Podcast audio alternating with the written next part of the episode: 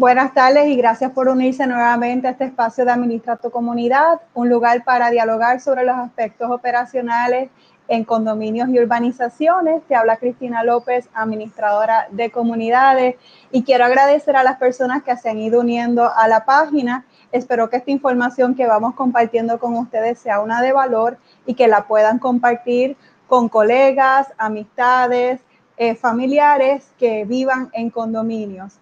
Este, en el día de hoy tenemos, eh, comenzamos el mes de febrero y les habíamos anticipado sobre el tema de seguros.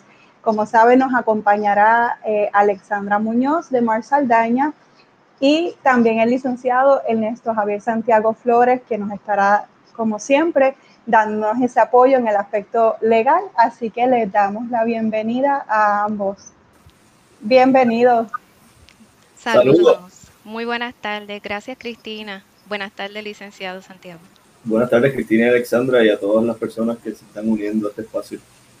Agradecida por, por aceptar mi invitación y que sea para beneficio de las comunidades, los residentes, eh, personas de interés en este campo, colegas de la administración que están eh, utilizando esta plataforma también como un recurso adicional. Pues vamos pronto a discutir y que, y que puedan hacer referencia a que estos nuevos requisitos de seguros para los administradores eh, se establece en el artículo 49.2, inciso 2 de la ley de condominios. Y para esa introducción sobre este tema de seguros, pues vamos a permitir al licenciado que nos dé esa introducción a, a esta nueva inclusión eh, y estos nuevos requisitos, pues que eh, para muchos administradores estábamos pendientes al tema y sabíamos que esto podía llegar hasta que finalmente se concretó, como las corporaciones de compañías de administración ya estaban acostumbradas a tener esta serie de requisitos, pero estaban en desventaja con administradores que no poseían estos seguros y en cierta medida, ¿verdad? Viene la ley a traer cierta, cierto balance para todos los administradores, tanto los que son corporaciones como los que son como individuos. Así que, licenciado, cuéntenos entonces ese trasfondo del artículo 49.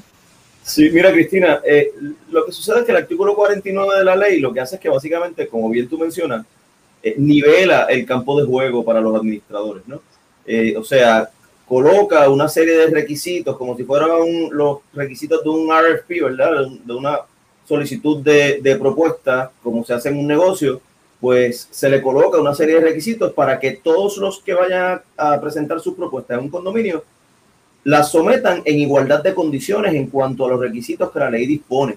Eh, estos requisitos básicamente son de carácter contractual. Hay una serie de cosas que no provienen del artículo 49 en el inciso 2, subinciso 2, eh, sino que vienen de otras disposiciones de la ley de condominios, como por ejemplo lo es la eliminación de las cláusulas de autorrenovación y otra serie de requisitos que inciden sobre la relación contractual del administrador. Pero eso desde el punto de vista contractual. Aquí, eh, ¿verdad? Desde el punto de vista eh, de seguros, pues la ley antes no exigía ningún tipo de seguro. eran los reglamentos de los condominios donde se colocaban esas disposiciones, ¿verdad? Para asegurar que el condominio tuviese protección en caso de algún evento reclamable eh, o, de, o, de, algún riesgo eh, eh, potencial que pudiera ser un riesgo asegurado. y entonces la ley pues ahora lo coloca como un requisito, ¿verdad? tanto es así que antes la ley, tan siquiera la ley de condominios previa, tampoco pedía, por ejemplo, lo más básico, que es una póliza del Fondo del Seguro de Estado para el administrador. O sea, ni siquiera eso, ¿verdad? Estaba en aquel momento contemplado. Hoy día, en adición a lo que mencioné en cuanto a las autorrenovaciones, la póliza del Fondo del Seguro de Estado, pues también otros requisitos que, de los cuales no hablaremos hoy, pero brevemente lo menciono, es que, por ejemplo, pues se exige ahora que se presente un certificado eh, de antecedentes penales. Eso no era un requisito tampoco anteriormente y naturalmente eh, en un lugar donde se está trabajando con información sensitiva de los titulares, información de carácter financiero eh, y lo, ¿verdad? los, los pormenores de la vida de de personas en los condominios, pues ciertamente tener una persona allí que eh, cumpla con los estándares básicos, ¿verdad? En cuanto a su historial eh, criminal eh, previo, pues es sumamente importante. luego de eso, pues hay una serie de, hay un sampler de pólizas de seguro que la ley 129 del 2020 pues le exige a los administradores que Alexandra nos dará mayores detalles sobre eso y veremos cómo son muy importantes porque en la práctica vemos que esas pólizas son necesarias y cuando no se tienen se convierte en la situación en un dolor de cabeza sustancial. Pues ahí tenemos un poco del trasfondo sobre ese artículo 49 y esas nuevas inclusiones a la, de, de, de, pólizas de seguro para el administrador de condominio. Licenciado, no se vaya porque usted estará compartiendo con nosotros más adelante sobre cuáles son esas posibles causas de activación de póliza. Así que los que nos están siguiendo no se vayan porque vamos a discutir ejemplos de acciones que pudiera cometer el administrador por las cuales esa póliza se pudiese activar. Así que, licenciado, quédese con nosotros. ¿Cómo no?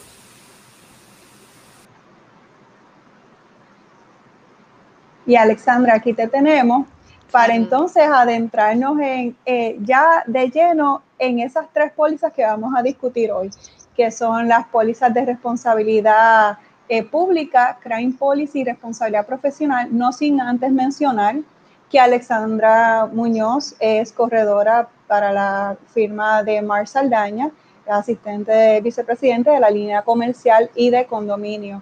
Eh, llevamos muchos años, ¿verdad? Que hemos coincidido en comunidades donde no, ¿verdad? No, hemos tenido que trabajar en colaboración y, y, por eso entonces llegamos hasta, hasta aquí. Gracias, Alexandra. Vamos a explicarles a esos que nos siguen sobre ello. Muchas gracias, Cristina, pues por la información. Eh, eh, mi nombre, como les mencionó Cristina, mi nombre es Alexandra Muñoz. Eh, además, eh, de todos estos cambios que comenzaron en el verano del 2020 en el mundo de los condominios, de igual manera, eh, la nueva ley le exige a, todos los administradores en Puerto Rico que adquieran tres pólizas. La primera es la responsabilidad pública. Un límite que nos están eh, requiriendo a los administradores es un límite mínimo de, medio millón. ¿Qué cubre pues la responsabilidad pública? Protege en caso de, reclamaciones que puedan surgir por lecciones o daños a terceros. Segunda póliza que nos van a estar eh, requiriendo a los administradores es la póliza de responsabilidad profesional. Se le conoce también como póliza de error y omisión. En este caso, el límite mínimo que están requiriendo para ese tipo de exposición es medio millón. Esta póliza eh, protege en caso de reclamaciones que surjan por errores y omisiones cometidas en el desempeño de las funciones de ese administrador. Por último, también exige lo que es la cubierta de deshonestidad. Muchos las conocemos Fidelity, ¿verdad? Fidelity, Prime. Esa cubierta eh, actualmente en la ley no nos brinda un límite exacto, pero se le recomienda que todos los administradores o compañías de administración revisen sus contratos con los distintos clientes.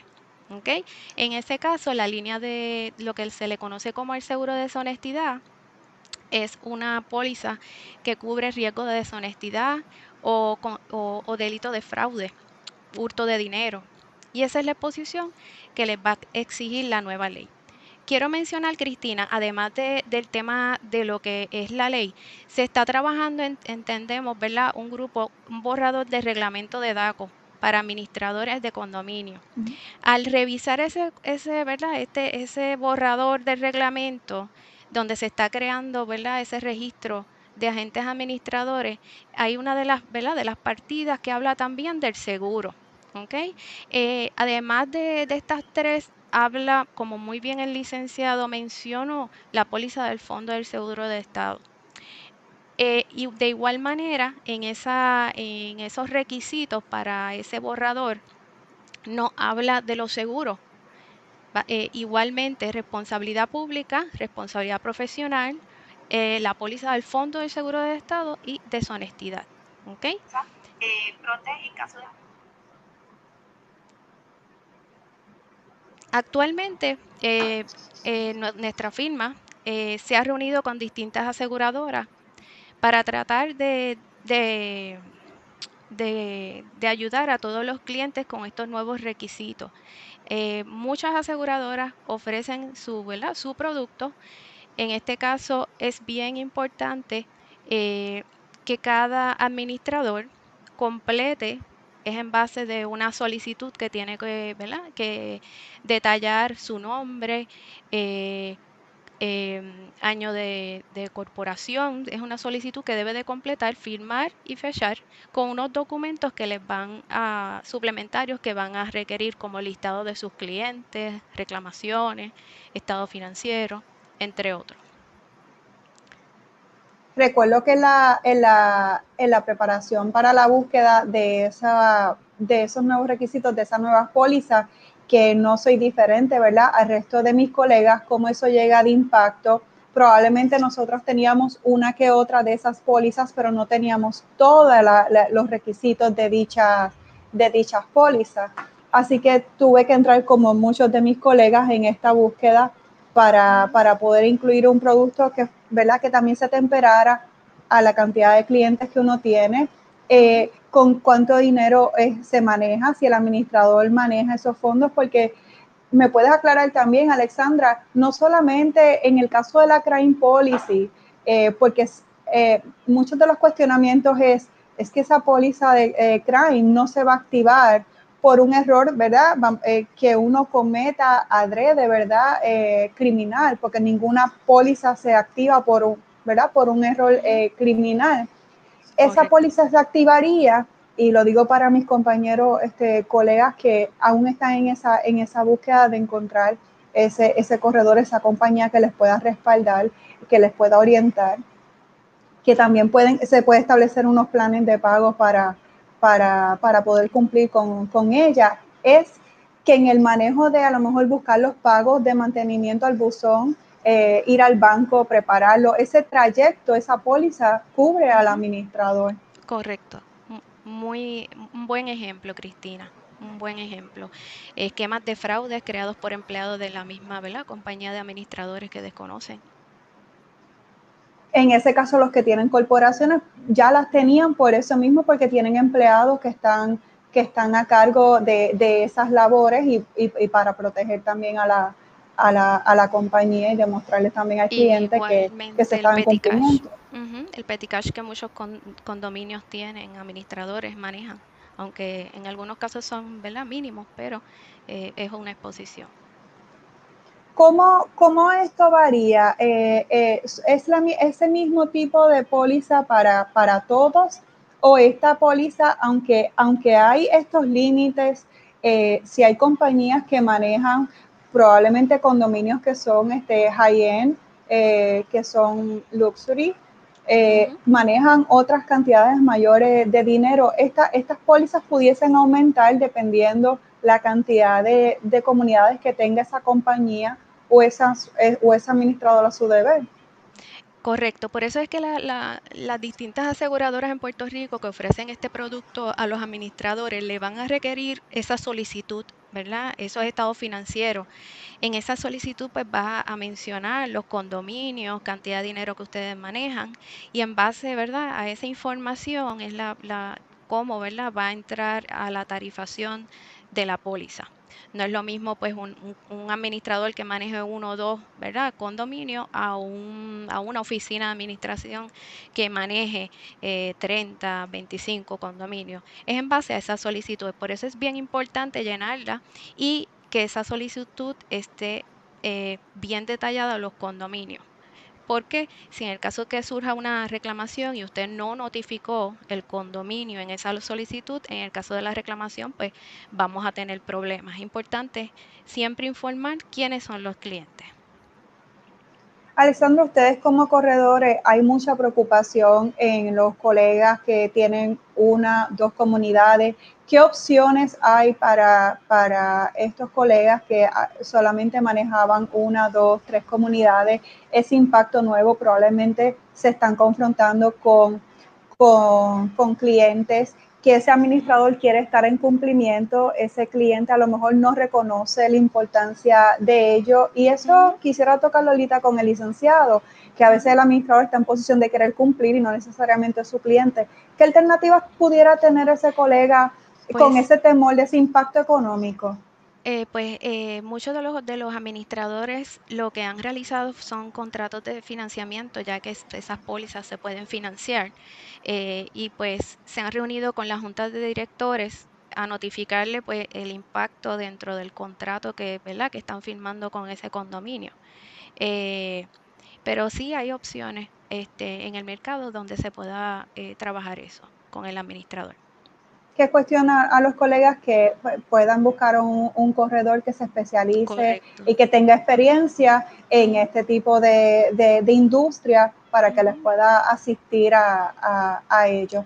Así que, ¿quedaría algún punto adicional sobre, sobre estas tres pólizas que quieras traer a la colación antes de integrar al licenciado, Alexandra? Es bien importante que cuando los administradores adquieran sus pólizas, el broker le entregue su póliza, le, explique esa póliza que cubre, que no cubre y cuáles son los deducibles.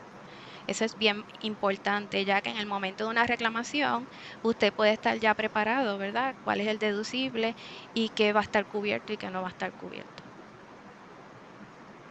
Okay pues entonces vamos a integrarnos para hablar sobre los ejemplos por los cuales se activaría eh, las diferentes pólizas y se integra el licenciado Santiago Flores. Licenciado, o algo, algo que usted quiera añadir sobre lo que hemos dialogado previo eh, antes de entrar a, este tema.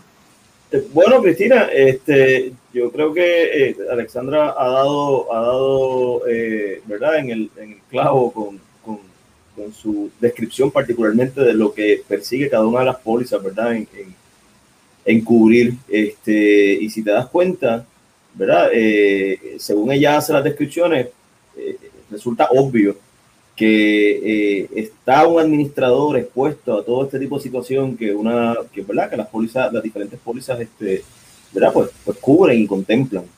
Eh, particularmente eh, me resulta interesante el que en muchas ocasiones encontramos contratistas, ¿verdad? De diferentes tipos, me refiero a, personas que rinden servicios en condominios y, en otros lugares, que no tienen una póliza de responsabilidad pública. Y, la póliza de responsabilidad pública, como bien mencionó Alexandra, ¿verdad? es la más básica porque es la que ocurre de las cosas incidentales, ¿no? un administrador, al igual que usted va manejando su carro y tiene un accidente con alguien, un administrador puede un buen día cerrar la puerta de la oficina de administración y, que haya un titular con ella o con él y pincharle el dedo de una mano, por ejemplo, ¿no? O puede mandar a un, a un empleado de mantenimiento o, de áreas verdes a, podar el patio y que vuele una piedra y, rompa un cristal de un carro, eh, ¿verdad? O, que, o, puede ir a donde un titular a qué sé yo, haciendo una inspección puede, puede a lo mejor tocar la puerta de alguien y, y, y, a lo mejor esa puerta tiene una plaquita de algo y se cayó la plaquita y se rompió. O sea, cualquier cosa puede generar, ¿verdad? Una reclamación eh, bajo la póliza de, de, responsabilidad pública, como nos pasaría a cualquiera de nosotros que estamos, en, ¿verdad? En cualquier eh, circunstancia. Eh, no sé si Alexandra quiere agregar algún ejemplo que se le ocurra de las cosas que habrá visto en esa área. Pues básicamente eh, en el tema pues de las áreas verdes, ya que pues los administradores son los que tienen que estar pendientes a que todos los servicios del condominio se den, ¿verdad? Está en el day to day y suceden accidentes y pues esos accidentes que, incurran o resulten daños a terceros pues estaría pues cubierto. Lo que hemos visto mucho pues el tema de mantenimiento, área verde, que traen al administrador en esas, en esas reclamaciones. Yo creo que ahí vamos a la parte operacional, que es parte de lo que administra tu comunidad se trata, y es darles esas alternativas de cómo solucionar problemas del día a día o proveerles, ¿verdad?, base de las experiencias eh, que uno ha vivido para compartirlas con, con, las demás comunidades. Y es, por ejemplo, ahora, aunque era una práctica que hacía desde antes, pero es una, eh, eh, ahora con más rigor, que están muchas personas en sus casas, están hablando de jardinería. Y una de las formas de prevenir, ¿verdad? Es avisándole con días de anticipación a esa comunidad el día que esa comunidad va a tener jardinería. Se le envía la notificación ya sea a través de un boletín, ya sea a través de la entrada a la caseta del guardia, a través del correo electrónico y una forma de advertir a las personas que va a haber servicio de jardinería, que los interesados puedan remover sus vehículos si así lo desean, eh, de manera que, y esas cosas pasan, pero hay ya hay una, ¿verdad? Hay una base cubierta ya anticipando sobre el servicio y una notificación a esos, a esos residentes. algo bien importante, y perdone, licenciado, eh, algo bien importante es llevar un, un resumen diario de lo que sucede en el condominio, porque hemos visto varios condominios que no saben lo que sucede y el, o el administrador no sabe lo que sucede, así que es bien importante tanto ¿verdad? en seguridad eh, eh, exista un libro de novedades y ahí pues todas esas novedades es importante porque en el momento de una reclamación lo primero que el ajustador va a estar requiriendo eso pasó, no pasó, las cámaras, dónde está el libro de, novedades, ¿verdad? Es que es bien importante. Sí, sí, eso es muy cierto, Alexandra. Las incidencias que, que lleve, eh, ¿verdad? Un administrador en, su, en una bitácora también, ¿verdad? De sus gestiones, son importantísimas. Una de las primeras piezas de evidencia que se busca en, en caso de un litigio, ¿no? Eh, pero yo quería también, este, eh, ¿verdad? Sí. Sí, adelante, Cristina. Adelante, licenciado. No, no, concluya el pensamiento. Que estábamos, que estábamos hablando, estamos hablando sobre, sobre la, el tema de, ¿verdad? de llevar una bitácora eh, o de llevar una, unas notas sobre los trabajos que, que se realizan y, y, eso es, es sumamente importante, ¿verdad? Para, para mantener orden, eh, ¿verdad? En, la, en las gestiones que se realizan habíamos tocado los ejemplos de responsabilidad pública, un ejemplo del crime policy, cómo puede cubrir a uno esa, esa, esa póliza, pero tenemos que tocar un poquito sobre responsabilidad profesional, que son probablemente, y ustedes me corrigen, son aquellas acciones eh, que, que, pudieran ir contrarias, ¿verdad?, para activar una póliza del condominio, o aquellas acciones que el administrador no tomó. Ahí entonces, eh, eh, para ello está la responsabilidad profesional abundar un poquito sobre ello para que tanto los residentes que nos siguen como colegas pues, y aquellas personas que nos están comenzando a seguir para, eh, viendo que la administración de condominios es, un, es una opción real también de emprendimiento como lo ha sido para mí y están pendientes a este desarrollo sobre esta industria de condominios. Así que vamos a hablar un poquito sobre responsabilidad profesional, que estaría cubriendo y, eh, ¿Y cuál sería un ejemplo para activar esa póliza? Esa, esa póliza es la que se le llama también Errors and Omissions y, y en realidad de lo que trata, y me corrige Alexandra, que es la perito en la materia, pero es sobre eh, precisamente errores de juicio, ¿no? Eh, es cuando en el desempeño de sus funciones un administrador pues, toma una determinación que no se ajusta al, al sano descargue de su responsabilidad. Eh, tal vez pudiera ser, por ejemplo, eh, ordenar un corte de servicio de un titular sin seguir los procedimientos que dispone la ley, por ejemplo. Eso pudiera ser una circunstancia. Eh, y cualquier otra circunstancia donde, teniendo conocimiento de cuál es el proceder adecuado y sano de administración, pues se desvía de esa, ¿verdad? De esa norma y afecta económicamente ya sea a un, a un residente o un tercero. Claro. Eh, y eso es importante, Cristina. O sea, eh, fíjate que, eh, y esto lo quiero decir a modo de, de, aclaración más que nada, por más pólizas de seguro que tenga un administrador, y tal vez el administrador, todos somos humanos, puede cometer errores, ¿verdad? en su función, puede un error de criterio, puede haber un accidente, puede haber un incidente. Pero para que usted pueda tener una reclamación, usted debe tener un daño un daño que sea evidenciable, que sea ¿verdad? real.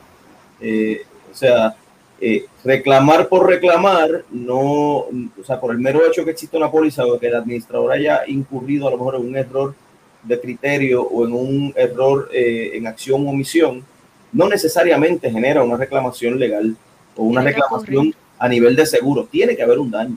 Tiene si no existe el daño, pues sencillamente no existe la reclamación. En resumen, pues la póliza cubre esa negligencia del, administrador en atender, investigar este, violaciones a leyes establecidas que afectan, como les mencioné, a un tercero o, a un residente. Como muy bien se da mucho, pues que el administrador tomó decisiones, ¿verdad? Eh, eh, ya sea mandó a, a cortar la acera, que hemos visto reclamaciones eh, y no se podía, estaba, había que llevarlo a al, al, consejo, aprobación, ¿sabes? Es ese error y omisión. yo, de yo como profesional. Con, esto invitamos a, a las juntas de directores, a aquellos residentes que nos están siguiendo, a que repasen este artículo 49 de la ley 129 del 2020 para que conozcan y puedan repasar y también en su caso pues pedir asistencia legal y dialogarlo con su administrador eh, porque más que todo estamos todos eh, atemperándonos a estos nuevos cambios, no sabemos qué, más, qué otros cambios adicionales puedan venir en la ley, pero no nos queda de otra que estar en cumplimiento, que era un diálogo que tenía con el licenciado y el licenciado, si no tenemos las pólizas, ¿qué pasa? Esa fue una de las preguntas que, que aún yo teniéndolas se las hice, o sea, y si el administrador no las tiene, ¿qué pasa? El administrador probablemente va a estar en su momento, una vez se aprueben los reglamentos en el DACO, sujeto a multas del DACO, a la revocación de su capacidad de poder ejercer funciones. Y no tener la licencia. Y ciertamente, y ahora estoy entrando en otro en otra área de seguros y de verdad y de, y de liabilities para los condominios una junta que contrata a un administrador que no cumple con los requisitos ciertamente está incumpliendo con su deber de fiducia para con el consejo de titulares y más aún de tener una póliza de directores y oficiales con gran seguridad caerá en una exclusión eh, de cubierta la póliza en caso de una reclamación si lo que ocurre ocurre porque lo hace un administrador que a su vez fue contratado sin cumplir con los requisitos de ley. Correcto. Que es muy importante, o sea, es, es imprescindible. O sea, al colocarse en la ley lo que se, lo que se logra eh, es forzar, ¿verdad? Por no utilizar otra palabra, ¿verdad? Forzar el cumplimiento con esos requisitos, porque el no cumplir con ellos acarrearía consecuencias eh, sumamente negativas eh, para aquel que lo, lo. Incluso este, hoy estuve en una conversación con personal de HOT para las certificaciones de condominio para FHA y dentro de lo que son los requisitos, ya eh, eh HOT eh, tiene conocimiento de la nueva ley en Puerto Rico y está exigiendo esos contratos de los administradores y los seguros del administrador. O sea, que ya, ya es parte de estos nuevos documentos que se van a tener que enviar al momento de o certificar un condominio para FHA o para recertificar. Fíjate, Alexandra, ahora que mencionas HOT, eso nos lleva al tercer seguro que no hemos tocado todavía con mucha profundidad, que es el de crime. Eh, ¿Verdad? Este, eh, la deshonestidad se refiere tanto, eh, y ahorita Alexandra mencionó, ¿verdad? pérdida económica, hurto, ¿verdad? de apropiación ilegal de, fondos. Lo hemos visto de esa manera, pero también hemos visto también eh, ocurrir con bienes del Consejo de Titulares, o sea, con bienes del condominio. Ese es a lo mejor un administrador que, bueno, pues si se hace una orden de materiales, pues a lo mejor este, eh, se ordenan dos o tres materiales adicionales para algo y a lo mejor se apropia ilegalmente de, de uno de esos materiales. ¿verdad? Este, digamos que compran detergentes para la limpieza del condominio y a lo mejor se lleva detergentes, se lleva materiales de oficina o se lleva eh, cualquier otra cosa, ¿no? Genera la situación para que eh, eh, disimular como la disposición de un bien, ¿verdad? Y, poder apropiarse de, una silla, de un escritorio, de, ¿verdad? Cualquier cosa de, ese tipo. Un esquema de fraude. Exacto, son esquemas de fraude, no es meramente apropiación de dinero como tal, sino que también pueden ser bienes. Eh, nosotros hemos visto, eh, desafortunadamente, en los 17 años que llevamos en esto, hemos visto varios esquemas de fraude eh, por administradores. Debo decir con tranquilidad que no es lo más frecuente, pero sí nos hemos topado con la situación. Este, y, pueden ir por diferentes vías. Algo bien importante es que el titular eh, la Junta de Directores, naturalmente como supervisor del administrador, pero el titular, en la manera en que realiza sus transacciones con, el condominio, también puede ser de mucha ayuda eh, para evitar fomentar eh, situaciones que puedan ser de alguna manera cómodas para, para que florezcan esquemas de fraude en una administración. Con esto lo que queremos es que los, las personas que nos siguen sepan sobre esto, puedan reunirse con su administrador, puedan repasar esto. Los administradores que todavía por el temor del costo, eh, por el temor de, ¿verdad? De, este impacto, esta nueva responsabilidad, invitarlos a buscar información y orientarse y ver cómo pueden estar en cumplimiento, porque al fin y al cabo lo que se busca es que tengamos, ¿verdad? Este, mejores, mejores y más comunidades eh, que se puedan administrar de la manera organizada y mejor posible a esas juntas de directores, si su administrador le ha mencionado sobre esto, ha tenido cierta insistencia, ha tratado de negociar, ¿verdad?, con la junta de directores y eso nos ha llevado al consejo a tener ese diálogo para que ese administrador, ¿verdad?, pueda llegar a un acuerdo con relación al impacto que esto tiene y a, la, y a las juntas de directores que su administrador no les ha traído esto, este tema, pues que sepan que esto está vigente, que está vigente desde agosto y pues estamos en la obligación los administradores de cumplir con, con ello. Creo que con esto concluimos dándole las gracias a Alexandra por, estar y, y, Alexandra continuará eh, durante este mes de, de, febrero hablando sobre otros temas de seguros. Eh, la pueden conseguir a través de Mar Saldaña y ahí tienen la información. Y al licenciado, como siempre, gracias porque ese aspecto legal es, es, como que los condominios tenemos que estar como que con la ley de un lado y con el reglamento de la otra, como que no, no, hay de otra. Así que por eso eh, agradecida que usted pueda este, seguir acompañándonos en estos lives. Así que gracias a las personas que se unieron en vivo. Así que poco a poco ya tenemos, tenemos audiencias que se empiezan a, a unir. Ya hemos empezado a recibir comentarios de manera positiva, este, que les agradecemos, nos toma, ¿verdad? Este, eso es una novedad para, para, para mí y para el licenciado que vamos monitoreando cómo, cómo va esto y los invitamos a compartir esta, esta información y la próxima semana pues en otro, en otro live. Unas palabras finales, Alexandra, el licenciado. Gracias por la oportunidad. Bueno, que pasen todos. Buenas tardes. Buenas, tardes. Buenas tardes.